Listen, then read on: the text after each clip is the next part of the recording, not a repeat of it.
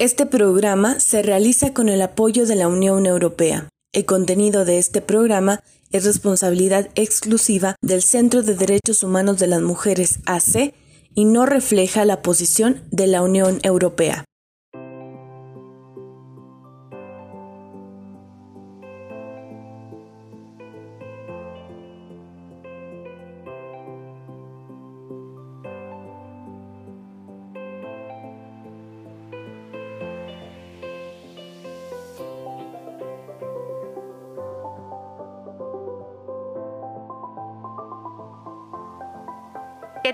Le doy la bienvenida a Nuestras Voces, un programa que se realiza desde el Centro de Derechos Humanos de las Mujeres AC y es posible gracias al apoyo de la Unión Europea. Mi nombre es Marcela Zamudio. Atendiendo a las autoridades sanitarias, por el momento nuestras oficinas permanecen cerradas. Sin embargo, continuamos brindando asesoría vía telefónica a los siguientes números 614-132-9104 y 614-385-9598 y 614-255-0305 en un horario de 8 de la mañana a 2 de la tarde.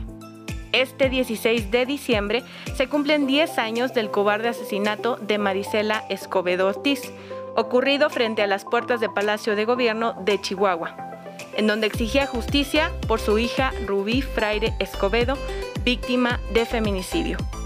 Todos los años, en esta fecha, Chihuahua se organiza con un acto que conmemora su vida, su lucha y mantiene viva la exigencia de verdad, justicia y reparación. Por ello tendremos entrevistas de tres personas que vivieron parte de la lucha de Marisela Escobedo. Contaremos con la primera entrevista a una luchadora social y defensora de derechos humanos, Alma Gómez, así como la participación de Luli Hernández, quien es madre de Pamela Portillo, desaparecida el 25 de julio de 2010. Y finalmente, contaremos con la entrevista al abogado especialista en casos de inmigrantes en Estados Unidos, Carlos Spector. Quédese, ya comenzamos.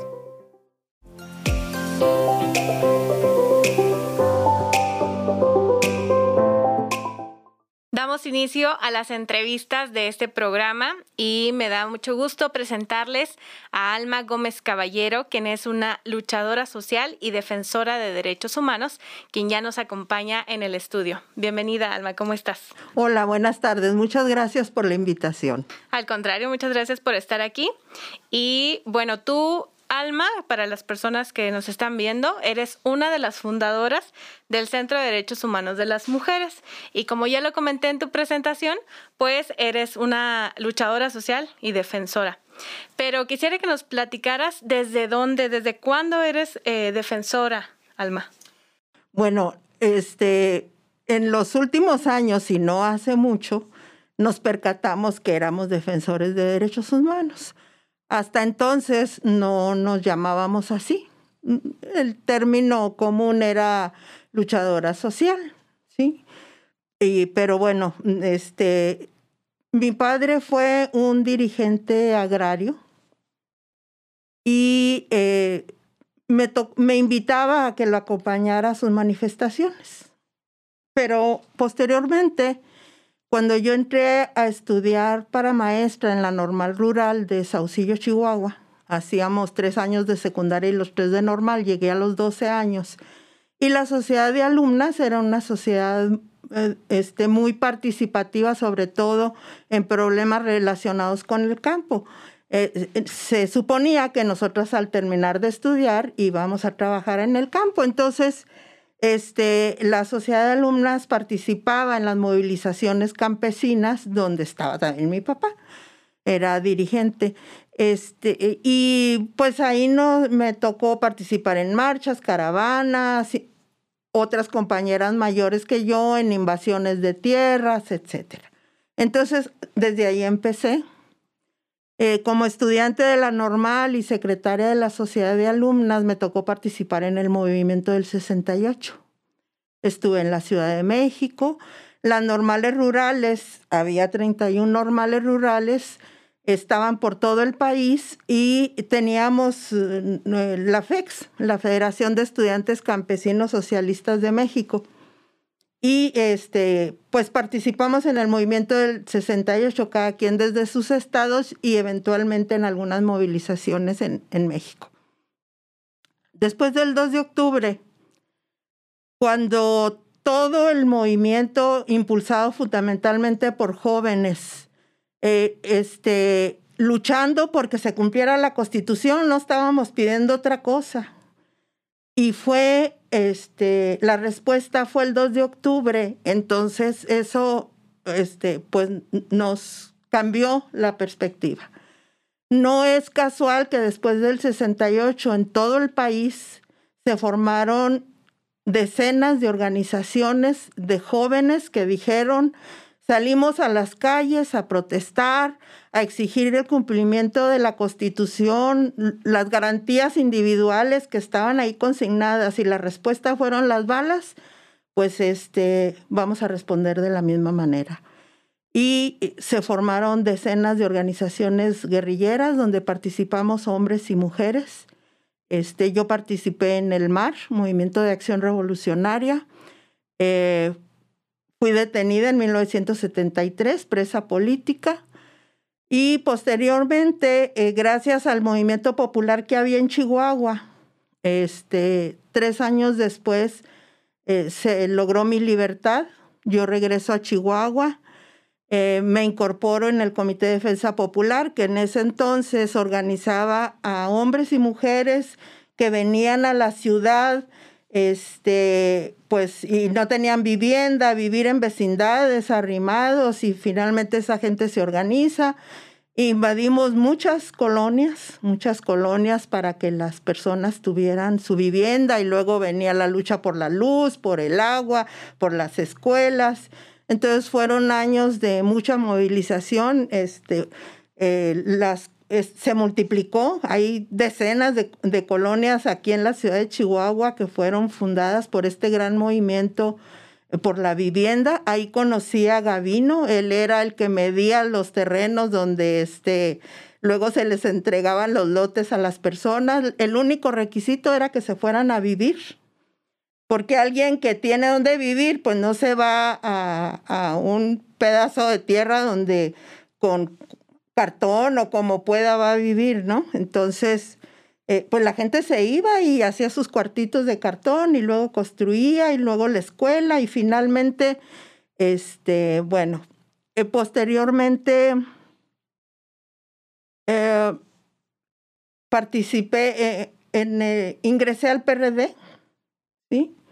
Al PRD, fui diputada local por el PRD y eh, en, esos años, en, del 90, del, en los años 90 surge también el movimiento en contra de la usura bancaria, este, cientos, miles millones en el país de personas que habían tenido un crédito, cuando se vinieron muy altos los intereses y el cobro de intereses sobre intereses, no pudieron pagar, empezaron a perder sus propiedades, la gente se organizó, se formó el Barzón, aquí se formó el Barzón y ahí fue donde también este, trabajamos defendiendo el derecho a la vivienda de pues miles de chihuahuenses que este, finalmente pudieron arreglar. Cuando el banco se dio cuenta que no se iba a poder quedar con las casas, eh, este, después de uno o dos años de juicios y que no permitíamos que se quedaran con las casas,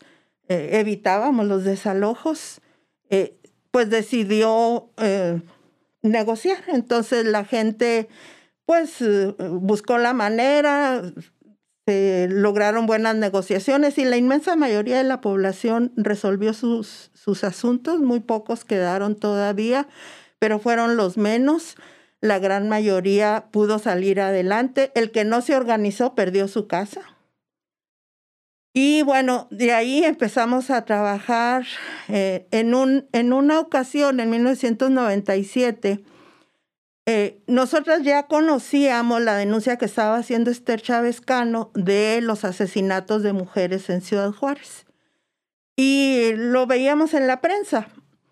En 1997 tuvimos un taller de liderazgo aquí en la ciudad de Chihuahua y participamos mujeres de distintas organizaciones. Nosotros que veíamos el asunto de la vivienda, Mujeres por México, que la guerra contra teléfonos de México por los cobros ilegales, e, etcétera, ¿sí?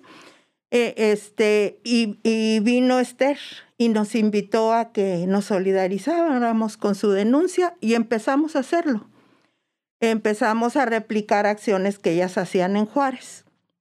En el 2001, cuando se encuentran los ocho cuerpos de campo algodonero, pues es como la gota que derrama el vaso. Ya Ciudad Juárez era conocida internacionalmente, se hablaba de las muertas de Juárez. Sin embargo, este, el campo algodonero fue así, el colmo, ¿no? Entonces eh, hay una irrupción muy fuerte en todo el mundo, rechazo, etcétera. Aquí nos constituimos en mujeres de negro. No éramos muchas, no éramos muchas. Entonces hacíamos cosas muy gráficas, muy vistosas.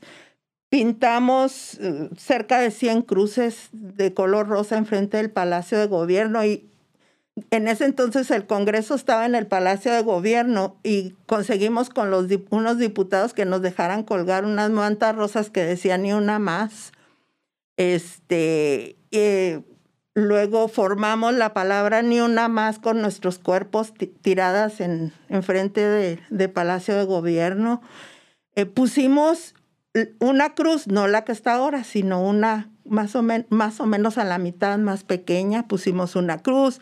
En Navidad pusimos un árbol de Navidad y como regalo habíamos puesto ahí la renuncia del procurador, queríamos que Santo Cruz nos trajera eso. O sea, hacíamos muchas cosas que llamaban la atención. Y por otro lado, este, pues estuvimos exigiendo una serie de cuestiones que eh, en relación con lo que habían sido los asesinatos. En ese, eso fue en noviembre del, del 2001, en, en, el 2002, este, aprendimos que no, la palabra feminicidio. Tuvimos una conferencia con Marcela Lagarde en Ciudad Juárez y ahí ella este, nos platicó este, todo lo que eh, eh, significaba el término. Entonces ya no hablábamos de las muertas de Juárez ni los homicidios de mujeres, sino ya hablábamos de feminicidio. Este, posteriormente, ah, bueno, nos robaron la cruz. Estaba anclada en el piso, no estaba, no era así de que algo que alguien pasa y se lo lleva. Era difícil quitarla. Era, sí, no se quitó sin que no se dieran cuenta en el Palacio de Gobierno. Entonces, este, se la robaron y dijimos, bueno, ya habíamos dicho cuando la pusimos, y si la quitan, ponemos una más grande. Entonces, cuando se la robaron, pues empezamos a protestar. Teníamos una manta larga, rosa, con letras negras que decía, Patricio, devuélvenos la cruz. Un buen día llegaron las mujeres de blanco, mujeres que trajeron de Juárez, acompañadas de jóvenes con bats, nos rodearon y nos tronaban los bates en el piso. Este, pues nada, nosotros estábamos esperando el, trancazo. Pero eh, afortunadamente este, estaba el Congreso enfrente y no sé si estaban en sesión o por lo menos había diputados. Y no faltó quien fue y les avisó y ya bajaron algunos diputados. Gavino era regidor en ese entonces, llamó a Seguridad Pública Municipal y bueno, no les quedó más remedio que irse con sus BAT y retirarse.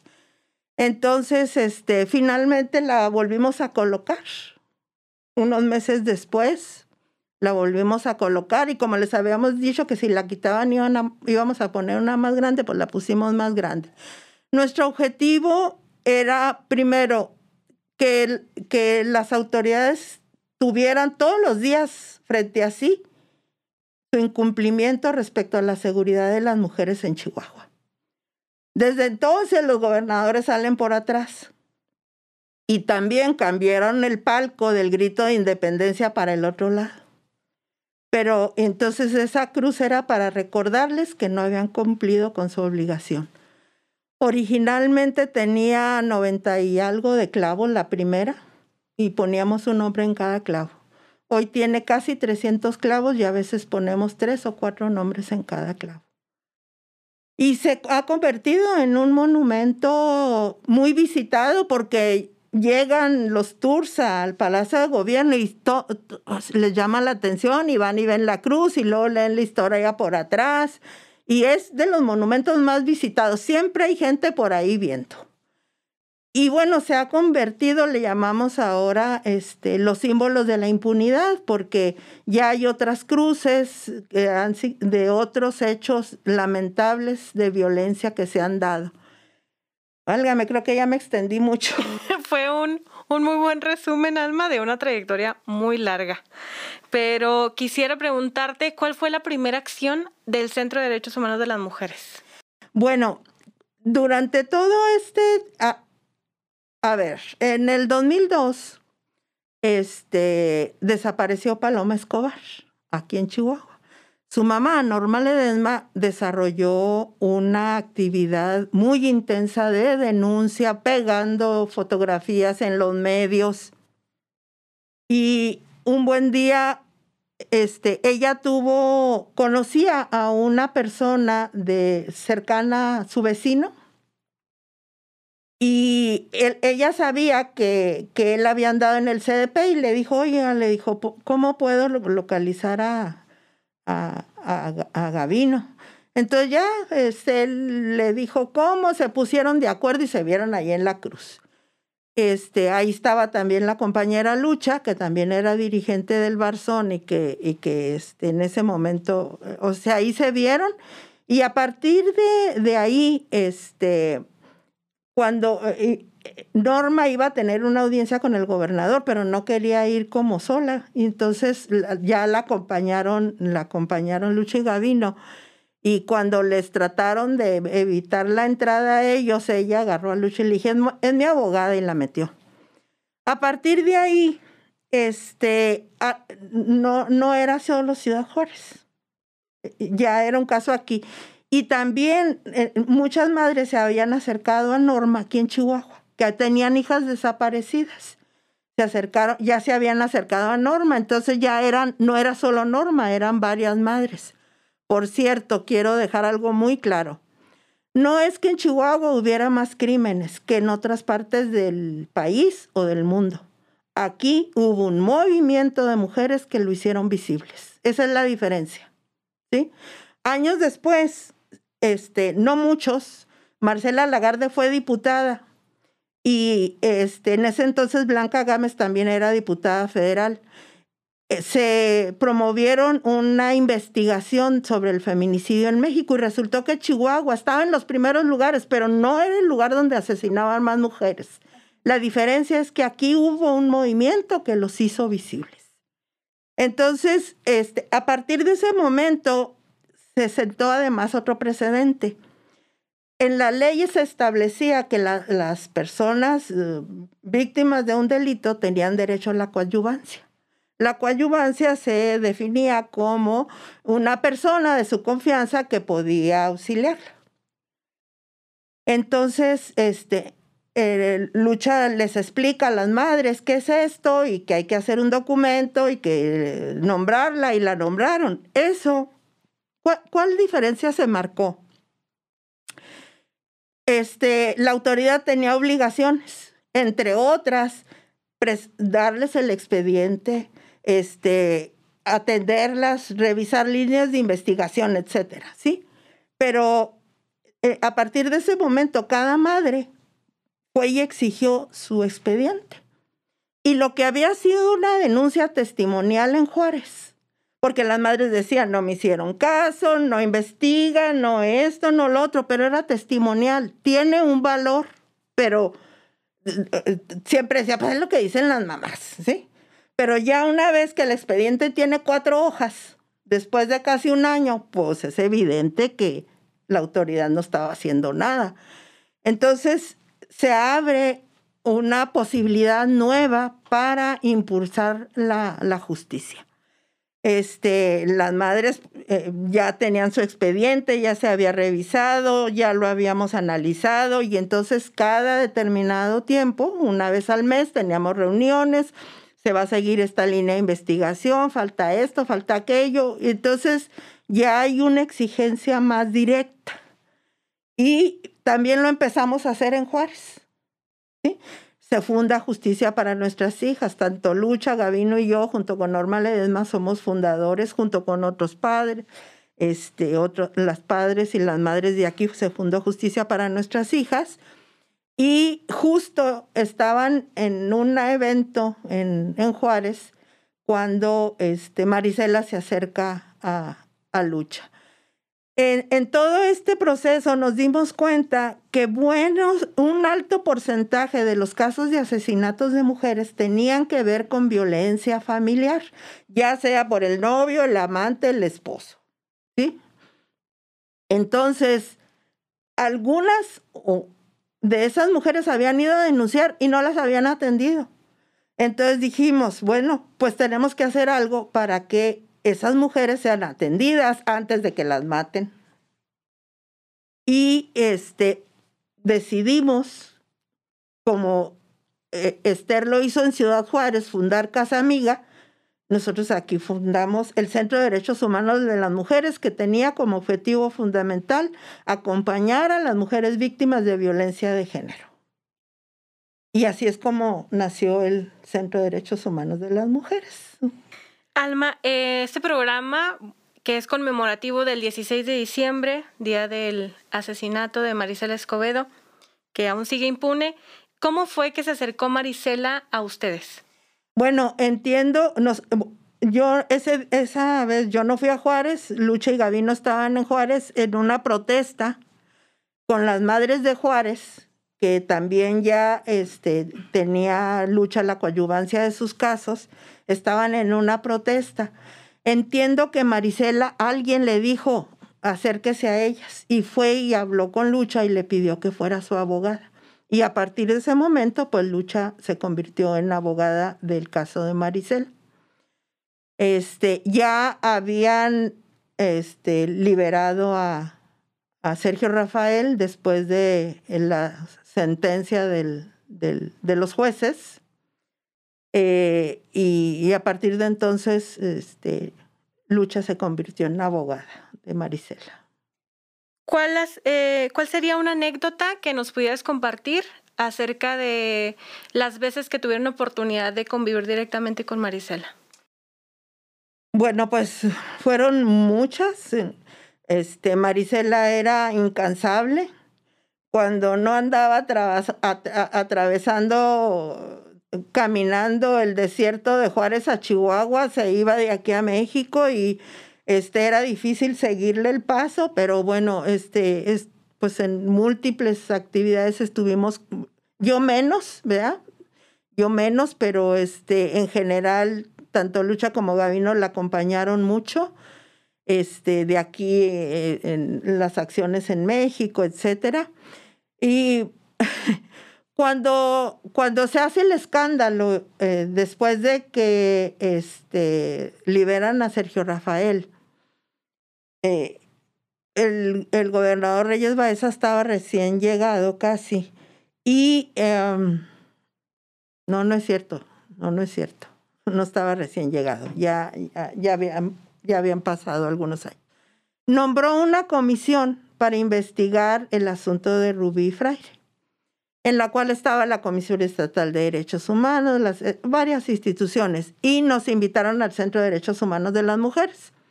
Entonces, bueno, pues para conocer bien, eh, pedimos los expedientes.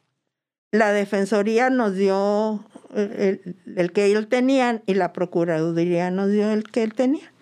Entonces yo me puse a sistematizarlos con, con ayuda de algunas compañeras del CEDEM hicimos una matriz y fuimos vaciando toda la información y entonces ahí nos dimos cuenta pues de, o sea, todas las tropelías que habían cometido desde Seguridad Pública Municipal de Juárez hasta los jueces. Entonces, este, yo tenía, después de hacer ya todo el esquema, yo tenía algunas dudas. Y en una ida a Juárez nos fuimos los tres y nos quedamos de ver con Marisela. Nos íbamos a quedar ahí, estábamos en un hotel. Entonces yo llevaba mi línea del tiempo, este, de todo lo que había ido pasando y los momentos en que yo tenía duda para que Marisela me, me aclarara cosas. Y cuando llegó Marisela al cuarto, pues parecía aula. Tenía yo toda mi línea del tiempo y entonces nos pusimos ahí a platicar. Y después se refería a mí como la señora de los papeles. de los papeles en la pared. Este, ah, sí. Eh, y entonces, bueno, ahí ella me fue, me fue resolviendo las dudas que yo tenía, aclarándolas. Incluso me dio una copia de su cuaderno donde ella tenía todos los apuntes. Entonces, siempre que, que, que este, quería, pues, eh, eh, pues no digo que divertirse, ¿verdad? Pero me decía, este, ah, sí, la que, la que pega muchos papeles en la pared. Te cotorreaba, Alma. Me cotorreaba. ¿Cuál sería la enseñanza que podríamos rescatar de la lucha de Marisela? Bueno, mira, en general, todas las madres, y hablo de las madres porque en toda la experiencia que tengo, sí han dado uno que otro padre, pero realmente son muy pocos. Generalmente es la, la madre. Este, investigan por su cuenta. Investigan por su cuenta, pero nunca conocí a nadie como Marisela. O sea, creo que esa investigación que ella hizo para dar con Sergio Rafael primero y luego después de que lo dejan libre, encontrarlo en Zacatecas y luego volverlo a encontrar, este, es porque Marisela a fondo, a fondo, se dedicaba a investigar y creo que eso fue lo que le costó la vida. Porque este, se enteró de muchas cosas que, que no, no eran, eh, bueno, más bien eran muy, le daban mucha vulnerabilidad y este, nadie como ella, nadie como ella. Alma, hay en el país muchas mujeres que buscan a sus hijas. ¿Cómo podríamos la sociedad ayudarles? Bueno, mira, en principio, en principio, no, no satanizarlas o sea, e, este, e, es muy común, la gente a veces de buena fe, ¿verdad? A veces de buena fe conoce a alguien que tiene una hija o un hijo desaparecido y para nada decirle, este, pues ya déjelo, eh, pues acá tiene otros, atiéndalos, este, pues resígnense, ¿no? O sea, eso no hay que decírselos jamás y tampoco este hacer comentarios donde la responsabilizamos. Oiga, ¿no será que su hija se fue porque usted la traía muy cortita? ¿O no será que su hija se fue porque tenía muchos novios? Oiga, pues es que andaba muy rabona. O sea, no. O, eh, eh, o sea, tenemos que entender que lo que a ella le pasó no es su responsabilidad. No es su responsabilidad, es de las personas que se la llevaron. ¿Sí? Y entonces en nada ayudamos a la familia haciendo ese tipo de comentarios y asumiendo esas actitudes. Y pues eh, ser solidarias. A veces hay que ayudarles a cuidar los niños, a veces hay, o sea, no sé, hay muchas cosas que podemos hacer, acompañarlas. Este, y bueno, eh, cada quien tiene su forma de afrontar esos problemas. Hay algunas que lloran, pues hay que dejarlas llorar. Hay gente que se refugia en la religión, pues que recen. Hay otras que este, parece que no les pasó nada. Es su forma de responder y no hay formas buenas ni malas. Cada quien eh, expresa sus sentimientos pues como es esa persona, entonces no debemos cuestionarlas. Ay, no, pues si ya ni una lágrima derramado, pues, eh, pues e, ella no, así no resuelve su situación emocional. Así es, hay que ser respetuosas del dolor. Claro, de cada persona. y de la forma de expresarse, ¿sí? Y las mujeres tenemos una ventaja, fuimos educadas para sufrir. ¿sí? Entonces es muy fácil que lloremos, es muy fácil que le digamos a otra persona que tenemos miedo, que nos duele, pero los hombres, uff, No, ¿cómo van a decir que tienen miedo? ¿Cómo van a decir que les duele? No. Vea, eh, a ellos les está permitido llorar en la cantina con el cantinero, ahí sí no hay bronca. Pero no demuestran sus emociones y son los que más sufren, justo por eso, porque no tienen la posibilidad de expresar sus sentimientos, de decir este, sus temores, porque son fuertes de la familia, porque, ¿no? O sea, eh, eh, ha sido como un freno en, en, atender el problema emocional de los hombres, porque sufren, sufren igual que sufrimos nosotras. Pero no y no se dejan ayudar. Alma, eh, como para ir cerrando esta entrevista, ¿algo más que te gustaría agregar? Bueno, pues que este, qué lástima que estamos este, diez años después todavía exigiendo justicia. Pero pues es, creo que no debemos de cejar. Este, y bueno, la familia en otro país perdieron todo, se fueron con lo que traían puesto en la familia de Marisela, pero han reconstruido su vida y, y, siguen esperando que haya justicia. Este, y bueno, pues vamos a seguir insistiendo mientras podamos. Así es, muchísimas gracias Alma por haber estado en el programa y por compartirnos tu experiencia y parte de tu caminar. Continuamos en el programa de Nuestras Voces. Ya regresamos con la entrevista a Luli Hernández, madre de Pamela Portillo, que sigue en su búsqueda. Ya volvemos.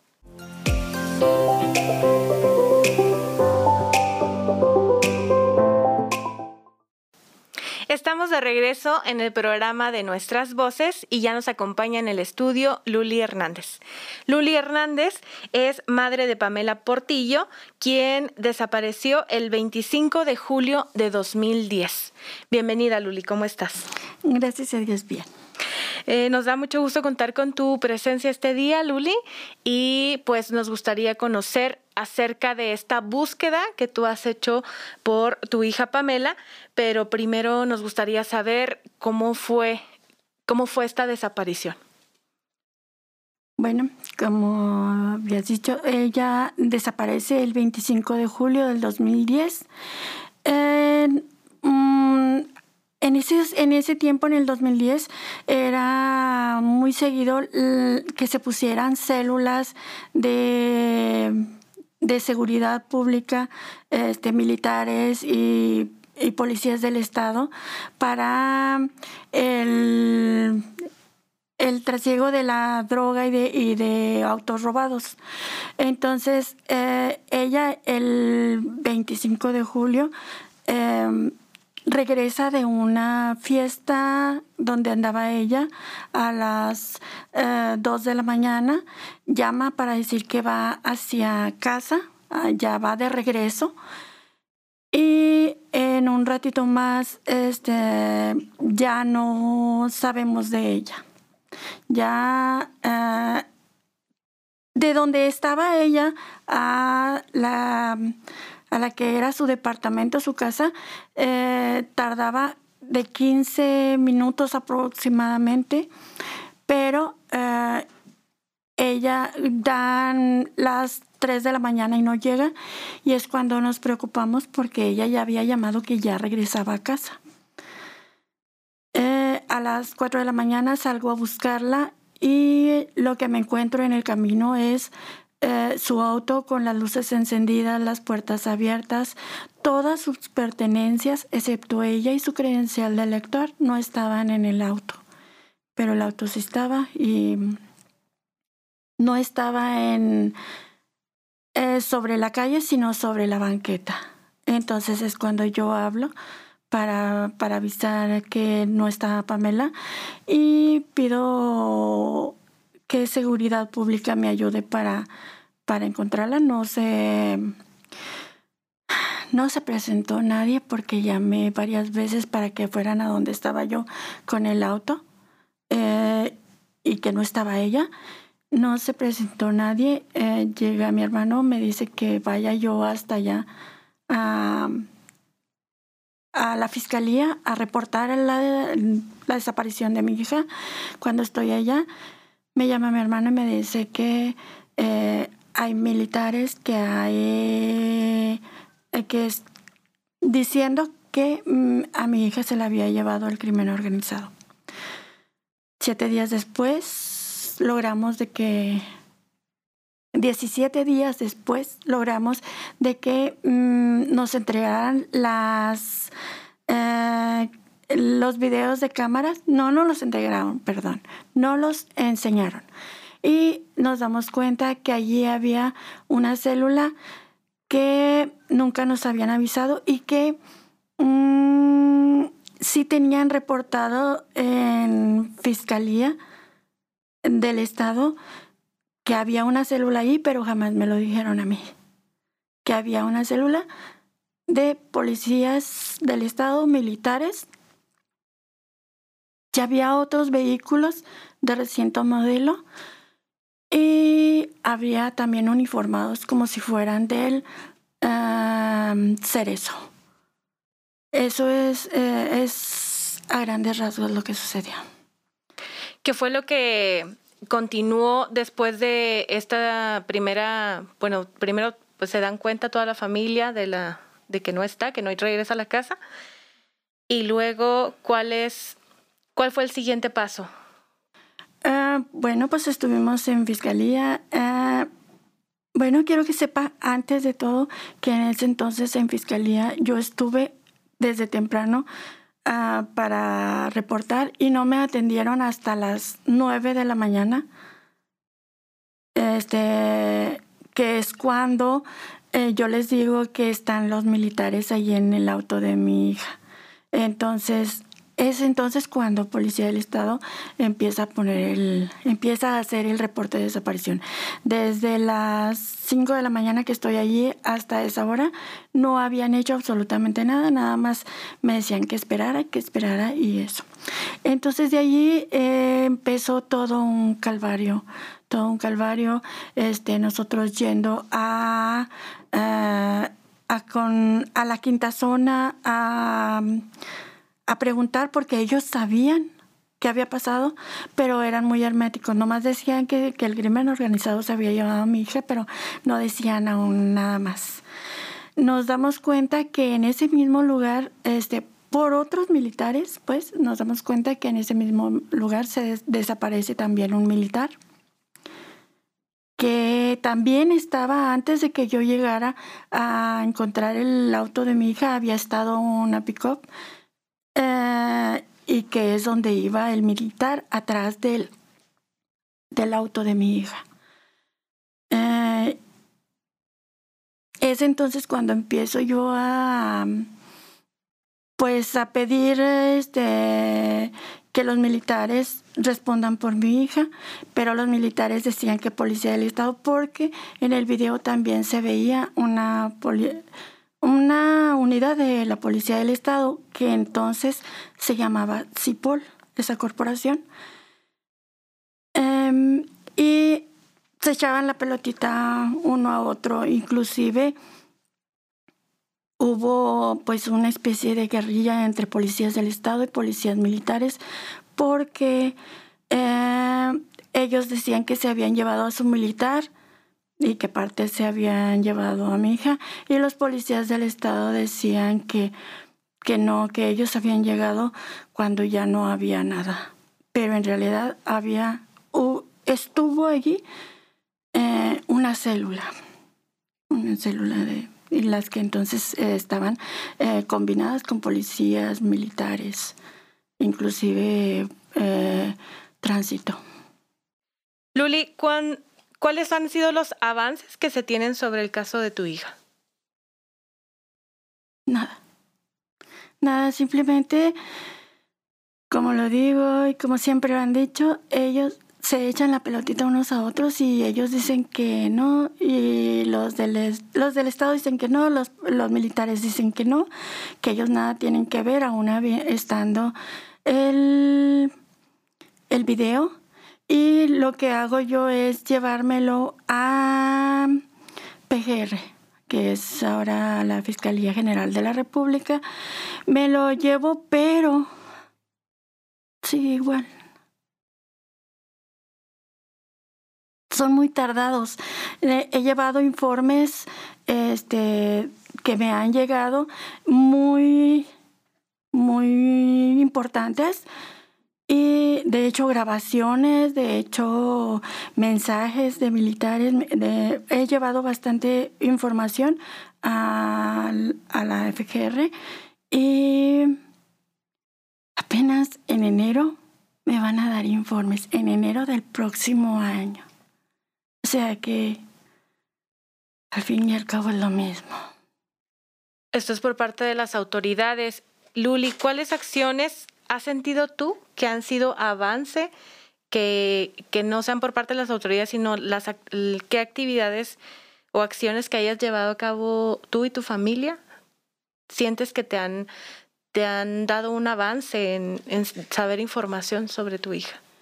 Bueno, o sea, si nosotros seguimos buscando, yo, yo he seguido arduamente buscando información. Eh, en un principio, eh, yo, como era un caso delicado, eh, lo que hice no fue no involucrar a, a, mi familia mucho y buscar yo, yo lo más posible, pero recibí muchas amenazas, recibí mm, demasiadas amenazas que inclusive llegaron al punto de cuando éramos conocidas, casi amigas, este, Marisela y yo. En tu lucha, Luli, conoces a Marisela, que también pues estaba buscando a su hija. Y, y entonces ustedes dos eh, conviven en algunos momentos de estas manifestaciones. No sé si nos pudieras compartir ¿Cómo fue este acercamiento entre dos madres que están buscando cada una a su hija? Ok, bueno, Marisela estaba buscando ya más bien justicia. Eh, yo conozco a Marisela aproximadamente dos meses después de que pasa lo de mi hija en una manifestación que hice, una velada en frente del Palacio de Gobierno. Hicimos una velada eh, llevábamos velas, este, creo que fue alguien a cantar. En ese momento yo estaba en otro canal y no, no recuerdo en realidad. Eh, fue alguien a cantar una canción por Pamela eh, y estábamos allí y es cuando conozco a Marisela. Ya la había visto en, en las manifestaciones y todo, pero ese día se acerca a ella a mí. Ella fue quien se acercó a mí y me dijo, mire Luli, nadie va a buscar a su hija. Sí sirven las manifestaciones porque tenemos que buscar justicia, sirve todo, pero usted es quien va a buscar a su hija, porque nadie la va a buscar por experiencia propia, me dijo, nadie la va a buscar. Si usted mueve los hilos de esta, de esta búsqueda, es entonces cuando, cuando se va a hacer algo cuando tal vez la encuentre, como quiera que esté, pero nadie. Ese fue fue la enseñanza de ella, no dejar de mover los hilos de la búsqueda para que se hiciera algo. Ella eh, era una guerrera eh, increíble. Em, se le facilitaba más que a mí este, la búsqueda pero eh, fue lo que me enseñó ella, no quitar el dedo del renglón para buscar a mi hija. Esa fue la enseñanza de Marisela para mí. Luli, ¿cómo puede la sociedad en general acompañar o ayudar a todas estas madres que, que siguen en la búsqueda de sus hijas y que, y que pues por parte de las autoridades eh, es muy poco lo que se ha hecho, pero como sociedad, ¿qué podemos hacer? Bueno, lo primero, no estigmatizar los casos, no, este, ¿cómo se dice? No criminalizar los casos. Es el primer punto, porque se escucha, y los hemos escuchado nosotros, este, una de las cosas, si estamos haciendo una manifestación, ya están de nuevo las locas ya están de nuevo buscando lo que no van a encontrar. Y luego la, otra es, en algo andaba su hijo, su hija. O sea, no se sabe, ya se han dado cuenta muchas, muchas personas que tienen desaparecidos, se han dado cuenta que desaparecen tal vez de su casa al trabajo, tal vez de su casa a la escuela. Entonces, es lo primero, no criminalizar a los desaparecidos. No puedo decir que ninguno andaba, no puedo tampoco decir que todos andaban, pero eh, si alguien, si alguien andaba en malos pasos, hay autoridades para que eh, se les lleve un proceso, no para desaparecerlos. Por ejemplo, en el caso de mi hija fue desaparición forzada. O sea, si fuera, yo sé que no, eh, el caso, pues hay un proceso que se debe de llevar legalmente. Entonces, ese es el primer paso. Segundo paso, eh, las redes sociales no mm, ayudar en vez de, criminalizar. Nada cuesta, eh, como se pide, poner el puntito ya en vez de hablar mal de las, de las personas, de los familiares con desaparecidos o de los desaparecidos. Yo le, yo, a mí me llama mucho la atención eso. Luli, ¿tú sentiste que en esta búsqueda eh, hubo personas que se alejaron de ti? Sí. Mucha gente. Mucha gente. Sí. ¿Qué mensaje eh, les podríamos dar a la sociedad que está alejada? La gente, las personas están alejadas de esta realidad de las desapariciones, de los feminicidios. Hay muchas, muchas personas que creen, como tú lo estás diciendo, que es porque las personas estaban en malos pasos o estaban metidos en cosas. Sin embargo, este es un delito y cualquier delito que nadie merece, y que ninguna persona tendría por qué vivirlo por como un castigo. Y, ¿Y cuál sería tu mensaje como para estas a estas personas que están alejadas y que viven en una burbuja en la que creen que esto no sucede y que, que le sucede solo a unas cuantas personas cuando es una realidad, realidad de, de la sociedad en general, de México y de otros países. De, de muchos países. Bueno, yo le diría a esas personas que, que piensan de esa manera que se informaran un poquito. Hay muchas redes sociales abiertas, muchas páginas donde se pueden dar cuenta precisamente qué es lo que está pasando. Eh, no podemos decir que un niño de 6 años, 5 años, 7 años eh, desaparece porque estaba en malos pasos. Ah, a ella, a esos niños, bueno, entonces su mamá no lo cuidó. Eh, entonces, es, o sea, tienen que criminalizar a alguien a fuerza, si no es al desaparecido, al familiar. Entonces yo les pediría, mm, no, no hagan esto, o sea, ayudemos en vez de, en vez de hacer el daño. Eh, a cualquiera le puede pasar. Bueno, yo en lo personal, yo recuerdo en lo personal, antes de que pasara lo de mi hija, que veía las manifestaciones, mm, nunca dije locas ni nada. Yo hacía otro, otro que también está mal. Ay, pobre gente. Ay, pobre gente. Pero jamás me detuve a saber qué era, qué pasaba. Imaginaba, ay, pobre gente, ay no, tanto tiempo sin saber nada de su hija. Yo tengo dos hijos, una hija y un hijo, y decía, ay no, qué feo. Pero no, de lejos. Otra cosa que, que también yo, yo en lo personal, este, cuando dice eh, nuestro expresidente Fox que las muertas de Juárez no venían de misa.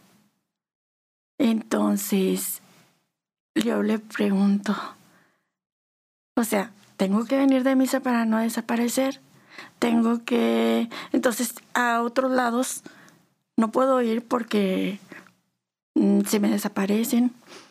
entonces, en aquel entonces pensé eso, pero jamás me preocupé y dije, a lo mejor, a lo mejor, ay no, pues sí, a lo mejor. Entonces nos eh, enfrascamos o nos enganchamos con un mal comentario y le hacemos caso. No hagamos caso a los malos comentarios, porque lo único que hacen es dañar. Mejor seamos más sensibles a lo que nos está pasando a todos, a, muchos eh, en México. Creo que ahorita ya es eh, como en todo, no está exento a alguien de conocer a una persona que desapareció o a un familiar de una persona que desapareció, porque ya somos muchos. Así es, Luli, y sobre todo saber que le puede pasar a cualquier persona si le pasa a los niños, a los bebés, a cualquier persona le puede pasar, pasa a adultos mayores, pasa de todo. Entonces, no podemos, no estamos exentos, nadie, nadie. Luli, ¿algo más que te gustaría agregar a esta entrevista? Pues no, simplemente eh, si alguien ha visto a mi hija o si mi hija ve este video, que sepa que la estoy buscando y que no dejaré de buscarla nunca, nunca. Muchas gracias Lili por tus palabras, por compartirnos esta experiencia. Eh, seguimos en la búsqueda de Pamela Portillo, y no solo tu mamá y tu familia, la sociedad chihuahuense, seguimos en la búsqueda y y estamos para acompañar a los familiares y a todas las personas que atraviesan por este por esta terrible situación. Muchas gracias, Luli, nuevamente por estar aquí en el programa. Tienes las puertas abiertas para venir para venir a dar eh, más información sobre cómo va tu caso o cualquier cosa que nos quieras compartir.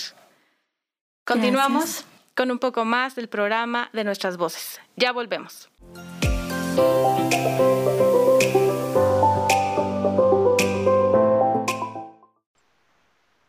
Ya estamos en entrevista con Carlos Spector, abogado de migración, nacido en El Paso, Texas, y es alguien que lucha por obtener asilo político para los mexicanos que huyeron de la violencia. Bienvenido, Carlos. ¿Cómo está?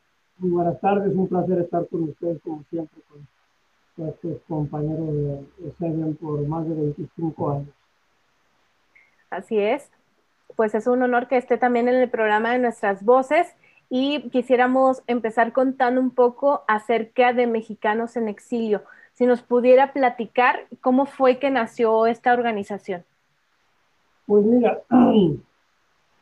ah, en 2008, ah, cuando el presidente Calderón manda el ejército a Chihuahua en, marzo de, 2008, inicia una serie de abusos de derechos humanos en las comunidades chihuahuenses.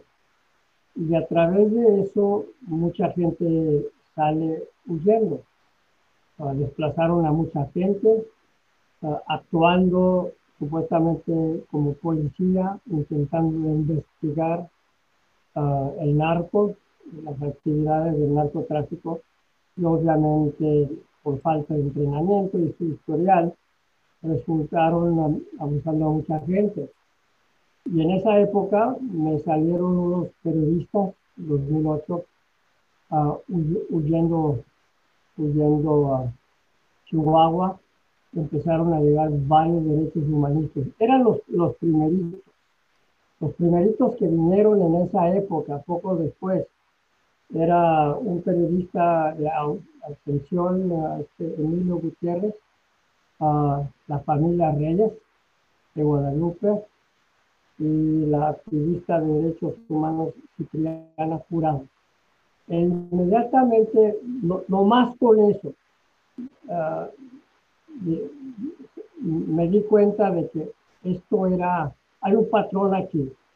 Y el patrón es que vinieron al norte inicialmente para silenciar a la comunidad política para que no hubiera testigos contra los abusos, el, el periodismo, los derechos humanistas y, una, una, una familia, pues, Reyes Salazar, de la izquierda de Guadalupe. No era coincidencia de que todo eso sucedió a la vez. Y en ese momento, pues sigue saliendo mucha gente. Ah, eh, y no podemos recibir a, todo, a toda esa gente que viene pidiendo asilo político. No podemos educarlos, no podemos manejarlos. Era yo el único abogado, un muy, muy, muy pequeño con, con, tres empleados. Y empezamos a hablar con los grupos de derechos humanos aquí en, en El Paso y por todo el estado de Texas. Y nadie, nadie estaba tomando casos de asilo político mexicano. Uno, porque eran muy difíciles, y yo decía, pues precisamente por eso se toman los casos, porque son difíciles. Y a la vez estaban adoptando la narrativa del gobierno norteamericano de que como no estaban huyendo una, una guerra civil uh, y no estaban huyendo uh, precisamente el Estado, entonces no era asilo político. Y obviamente no entendían la, las condiciones en el país y el papel del Estado, especialmente el ejército en este momento y su relación de la criminalidad con el Estado, lo que nosotros uh, llamamos crimen autorizado, y ayer se publicó un libro precisamente sobre eh, la teoría y realidad del crimen autorizado. Y eso realmente nos impulsa. Uno de los primeritos que llegan, que, que, que se convierte como activistas con nosotros, era Juan Fraile Escobedo. Entonces, a través de la relación con CEDEM, me, me, avisan, uh, Gabino me habla, ya me habla y me dice, Juan está detenido. Uh, y obviamente fui, fui a verlo en, en, el centro de detención en, en, Otero y pues estaba detenido varios meses, varios meses, batallamos mucho para, para sacarlo.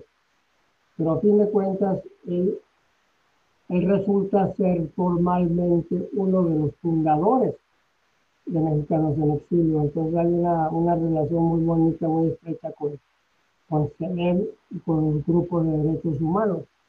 Y la postura siempre nuestra era decirle a CEDEM y a la comunidad mexicana en México de que lo último que quieren hacer es pedir asilo político.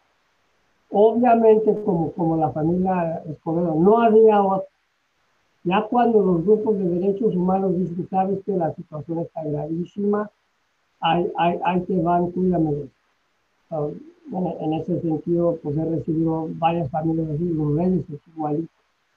Um, y la gran mayoría de la gente era gente que había denunciado uh, el abuso o, o, la, o la negligencia o, o, la incapacidad o falta de, deseo de investigar uh, los desaparecidos. La gran mayoría de ellos eran mujeres. Entonces, en ese momento decimos yo y Sandra, mi compañera, uh, ex sindicalista que de la comunidad inmigrante en los Estados Unidos, de que pues, no podemos hacer todo y nadie nos está haciendo absolutamente nada. Entonces, lo que decidimos con los recursos que teníamos es defender a los que defendían a México, uh, con el fin, doble fin de, de, de, ayudar a esos que denunciaron en México, seguir denunciando, que no sirve la expulsión como válvula de Estado.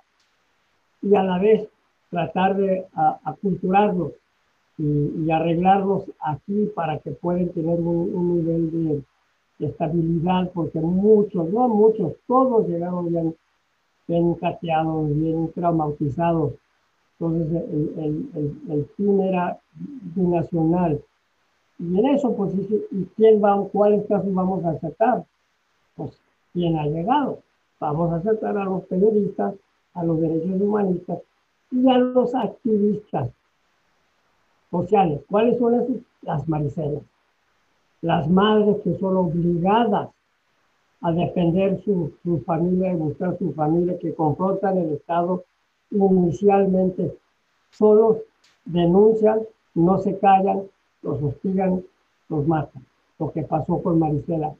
es el, caso más icónico, emblemático, que no solamente de México, sino de, toda América Latina. Y, así se forma. Carlos, ¿cómo eh, en los procesos de asilo político, cuánto tiempo se, llevan? Como para darnos una idea de todo, eh, cuánto dura un proceso de asilo político. Pues mira, eso depende realmente si estás detenido o no. Ah, y el problema que tuvimos inicialmente y seguimos teniendo aún ahorita es um, que cuando, cuando uno es detenido, bajo, vamos a empezar, bajo la, bajo la administración del presidente George Bush Jr., Ah, antes de, Obama, empezaron un proceso de encarcelar al hombre. Casi cualquier hombre que llegara pidiendo asilo político lo llevan al campo de migración y no lo sueltan. El que se presenta en el puente ah, no puede pedir una fianza con el juez porque lo agarraron en la, en la entrada, es una institución legal no ha sido admitido, no tiene protección de la Constitución, pídele a la migra que te suelte. Entonces, el arresto, la detención y la liberación está todos en las manos de, los chotas. Entonces, ellos reciben sus órdenes el brazo ejecutivo, son, son títeres, aquí del, del ejecutivo, y depende la política de ellos. Y lo que quería hacer es mandar una, una mensaje a la comunidad mexicana, tanto aquí como en, la frontera de México, en Chihuahua, de que te va a costar si pides asilo. Uh, primero que llegó era Emilio Gutiérrez Soto, estaba detenido casi un año, tuvo una, tomó una campaña internacional para sacarlo y eso fue el, primer paso en crear una política uh, punitiva de detención, la detención prolongada para desanimar al hombre. Entonces, cuando llegan las familias, se les ocurre, y este, el modelo era aquí en el paso. Cuando llega, ok, pues, cuando llega la familia, con la niña y la esposa, todavía nomás arrestan al hombre y sueltan a la familia, causando el problema de necesitar dos abogados, uno para el caso en el centro de detención, uno en, la corte de los, de los libros. Y, ah, y, no te asignan abogado, entonces es difícil encontrar uno menos dos. Entonces, el detenido se frustra cuando no lo sacan y empieza a, quejarse, a frustrarse por, por, la tortura psicológica de estar sin la familia y detenido y tardando el caso seis meses, siete meses. Y cada vez que te daban una audiencia era por cuatro horas y en cuatro horas no podemos ver nada. Entonces la posponen por otros tres o cuatro meses. Era la política. Mientras la familia dice, ¿qué hacemos? él se deporta de la familia o se queda sin él o se regresa. Años después, ah, y, más recientemente, empiezan a encarcelar a la familia. Entonces, se desarrolla que llegan al nivel de no más encarcelar a los niños. Entonces, fue toda una política de, de detención y de castigo que han utilizado hasta el momento de llegar ya no dejarlos ni entrar en el país. Ahí están en Juárez con el programa de MPP, que yo digo que MPP significa ah, muy pocas probabilidades. Entonces a los centroamericanos no les dejan entrar, a los mexicanos tienen que esperar también, aunque es violación de la ley. Pero sin embargo, dependía de eso. Entonces, puede ser, ¿cuánto se queda uno en el campo? Hasta que ya no aguanta. Generalmente. Ah, si no lo sacamos inmediatamente va a ser difícil. Cuando, cuando el caso está en, um, en el centro del paso de los casos de los libres, eso puede tardar muchos años. Todavía tengo casos de esa época, todavía tengo el caso del hermano de Marisela 10 años después, todavía, pero tiene un permiso de trabajo. Hay ventajas, muchos no tienen permiso de trabajo, entonces están sin, estado legal, pero no detenidos. Entonces, es una serie de, barbaridades, pero yo sé que pudiera haber dicho un año o dos o, diez, pero creo que merece una explicación porque fue la detención que, definía y define la política migratoria. Encarcelar a gente para desanimarlos y mandar un mensaje. Nosotros protestábamos y lo que nosotros no nos dábamos cuenta es que las protestas nuestras servían, servía al gobierno norteamericano para ayudarles a promover la realidad de que si llegas te van a encarcelar. Obviamente nosotros nos, nos interesa avisar al pueblo de la, la verdad, pero nosotros un sentido trabajábamos, trabajábamos por ellos en el centro de comunicación sin interés. Eh, ¿Tiene conocimiento de que se lleve a cabo esta misma política en otros países cuando se pide asilo político? En, Australia pues, son pocos, pero realmente eh, en, Australia, por un lado, en, algunos uh, pueblos europeos, Austria, no, son, no son tan duros pero sí tienen restricciones, pero principalmente y también en Inglaterra y empiezan a hacer esto en Canadá.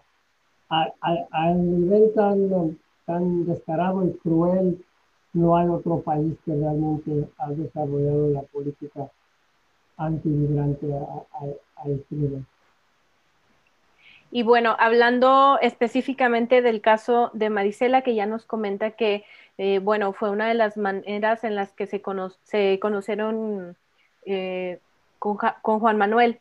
¿Cuántas personas eh, o cómo fue el proceso específico de la familia de Marisela Escobedo al entrar a Estados Unidos? Pues era interesante porque Juan y Ricardo fueron encarcelados con, Alejandro. Y casi inmediatamente sueltan a Alejandro.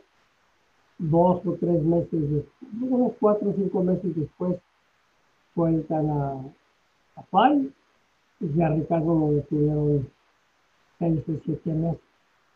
Es decir, todos entran el mismo día huyendo el mismo terror de la misma familia y los tratan así. Y esa es la tortura china, ¿no? Ah, de, de, dice. Y ah, muchas veces la política no tiene, no tiene lógica. Entonces, eso, eso cambia eso. una de las, una de las ah, esposas de uno, uno de ellos entra con hija y a ella la arreglamos primero por, por, es buena pregunta porque se presta para, para entender los dos caminos hacia la, el asilo. Ella entra y como entró legal, puede hacer su caso con la migra con una solicitud afirmativa sin ser detenida. Y es una audiencia con un oficial. Y, y si estás detenido, te pueden detener y no te tienen que soltar y es ante un juez y un fiscal. Entonces, esa es la diferencia en, los dos. Y ella se arregla primero. Y los otros, pues, pues Ricardo todavía está pendiente. Entonces, ah, realmente, eh, estos eran los principales en términos de los, hijos inmediatos, la familia inmediata de Michael. Y eh, cuál es su situación legal actual. Ah, pues él todavía, ya en estos meses vamos a tener unas, unas audiencias y, ya vamos a, de creo que un año tendríamos que la, la última, la última audiencia. Ah, el último caso que ganamos fue En 2015. Entonces, ella, es residente, inclusive después de cinco años ya se puede ser ciudadano y eh, por una varias, varias razones no muy entendibles. Um, el caso de, de, Ricardo está en otra ciudad, no está en El Paso. Y el, rezago, creo que una ciudad mayor es mucho más, más cierto. Actualmente desde Mexicanos en el Exilio, ¿a cuántas personas se acompaña, Carlos? Pues mira, llegamos a ser como unos 50 ah, familias, quizás un poquito más, pero realmente lo que, lo que, lo que surge es que Mexicanos en Exilio no es una organización en el sentido uh, tradicional. Sí tenemos una mesa, pero es muy informal y realmente lo que les reúne es el dolor, el exilio, trauma y sus casos legales. Entonces nos reunimos para eventos políticos en el apoyo de una de las familias. Entonces, o si hay un, un, ataque contra la familia Guadalupe, los de Guadalupe los de Delicias y, Parral o, o, Casa Grande, donde se nos reunimos y todos protestan. Entonces es un grupo de autoapoyo político en ese sentido. No hay, no recibimos dinero de fundaciones, ellos viven de su trabajo y, um, y, realmente como los casos toman tanto tiempo, uh, tiene, tiene su lógica que realmente fue desarrollándose sin poder tomar crédito uh, de ese modelo de, organizativo, sino lo que, lo que funcionaba y lo, lo que funciona. Uh, eso incluye obtener asistencia psicológica, uh, salud mental para ellos. ¿Cuánto tiempo le toma a una familia em, que está pidiendo asilo político adaptarse a esta, a esta vida en otro país? Yo creo toda una vida. Los que empiezan, mira, tenemos los casos ya tanto tiempo que ya estamos viendo que son los niños que se empiezan a adaptar llegan chavos, 3, 4, 5, 6 años de edad, dos años ya hablan inglés, en tres o cuatro ya son pochos. Uh, entonces, como no van a México por, porque no pueden, entonces ellos se empiezan a adoptar. Entonces, la, la, la segunda generación. Pero yo creo que la, la realidad del exiliado, especialmente refugiado, creo universalmente es, el, es, lo, mismo realmente nunca, nunca están cómodos, nunca se adaptan. Um, y, la, la, realidad de los mexicanos en exilio aquí en la frontera, lo cual la mayoría son del Valle de Juárez, de, Guadalupe, de Fragelio. Um, sufran, como ellos han dicho, sufran más que los que están en, Los Ángeles o en Detroit o Nueva York, porque ellos pueden ir a Facebook y ver dónde se casaron en Guadalupe, ah, desde ahí, dónde está enterrada mamá. Entonces, eso es más doloroso, más penoso según ellos. Y eso realmente eh, les recomiendo un documental que hicieron de mexicanos en exilio que sobre, respondiendo a esa pregunta precisamente, que se llama Guardián de la Memoria y este año ganó el, el Ariel en México de, documentales, Marcela Arteaga, y es, muy, bonito. Muy bien, pues algo más que te gustaría agregar eh, como parte de, mm, del aniversario del caso de Marisela, del asesinato que sigue impune y de pues el feminicidio de Rubí. Yo creo que especialmente esta entrevista con usted y sus organizaciones. Creo para el, para el público es importante saber que nuestra relación a través de los años sirve como un modelo. Y de nuevo, no, no es nada formal, pero es algo que ha surgido de la necesidad.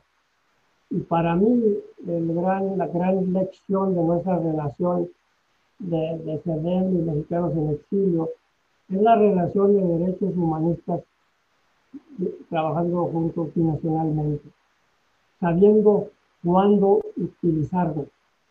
Y este, en estos casos realmente siempre es la necesidad, ah, porque yo siempre he hablado, he, tratado de educar a la gente en México que no piden asilo, cuando los jueces me, me, critican y los ICE los agentes me han dicho que me iban a investigar porque yo iba a México reclutando gente para pedir asilo. No es lo contrario. Yo les digo, lo último que tienen que hacer es pedir asilo. Sin embargo, si, si, si realmente es cuestión de vida y muerte, pues no hay otra, no hay otra, son patadas de ahogado. Entonces, yo creo que la lección es que debemos de ver a México y México nos debe ver a nosotros como una oportunidad que debe ser parte de la herramienta social política que podemos utilizar. ¿Cuándo nosotros podemos denunciar a México por parte de las familias? ¿Cuándo podemos exigir justicia de, las familias, los familiares que se quedaron? ¿Y cuándo ustedes pueden hacer lo mismo y mandarlos a gente que han, uh, que han huido y también uh, ha venido a a nuestras oficinas a dar charlas sobre la ley de víctimas y cómo se aplica a los mexicanos en el extranjero, lo cual por nosotros sigue siendo un reto, no un reto, el reto principal de poder educar a los mexicanos en exilio, de poner quejas que no hacen por miedo cuando huyen y no hay, no hay comprobantes de que algo sucedió no hay contabilidad y a fin de cuentas no hay acceso a la justicia. Entonces todavía hay mucho que hacer, pero realmente eh, es la práctica que desarrolla el conocimiento y, todos los fracasos también que es el, golpe que avisa. Nada, nada más y agradecidos por el trabajo que han hecho en la y la participación que me han permitido, no solamente con la familia um, Escobedo, pero con, con, las niñas y familia Alvarado. Otro caso que un día podemos hablar un poquito más uh, y quizás ustedes las pueden, las pueden entrevistar porque ellos, a las niñas les tocó ir a la high school y ya, ya no, no son pero ahí van, pero siempre serán mexicanos uh, en su corazón y, les va bien y siguen apoyando a Cedel y, la lucha de, su pobre madre. Así es, otro caso emblemático también y, bueno, que se acompaña desde las dos partes, por parte de mexicanos en el exilio y por parte del Centro de Derechos Humanos de las Mujeres. Más adelante, claro que sí, las puertas están abiertas de ese programa de Nuestras Voces para poder ahondar en este otro caso también.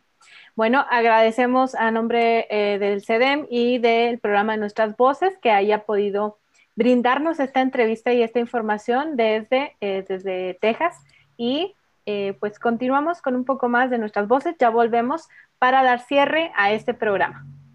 Gracias. Adiós. Saludos a todos.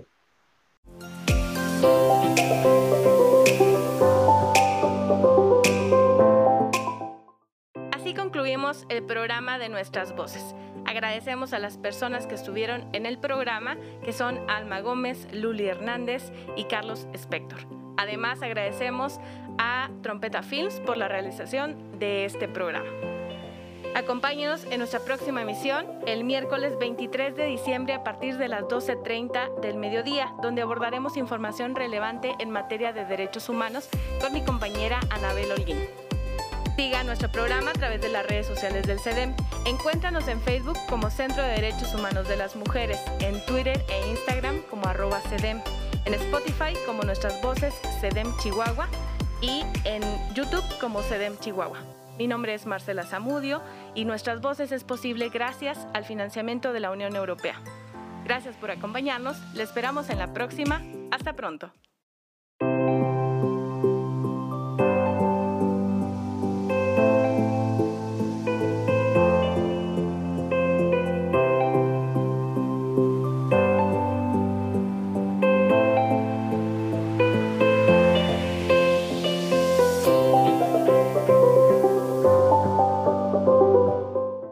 Este programa se ha realizado con el apoyo de la Unión Europea. El contenido de este programa es responsabilidad exclusiva del Centro de Derechos Humanos de las Mujeres AC y no refleja la posición de la Unión Europea. Las opiniones aquí vertidas son responsabilidad de quienes las emiten.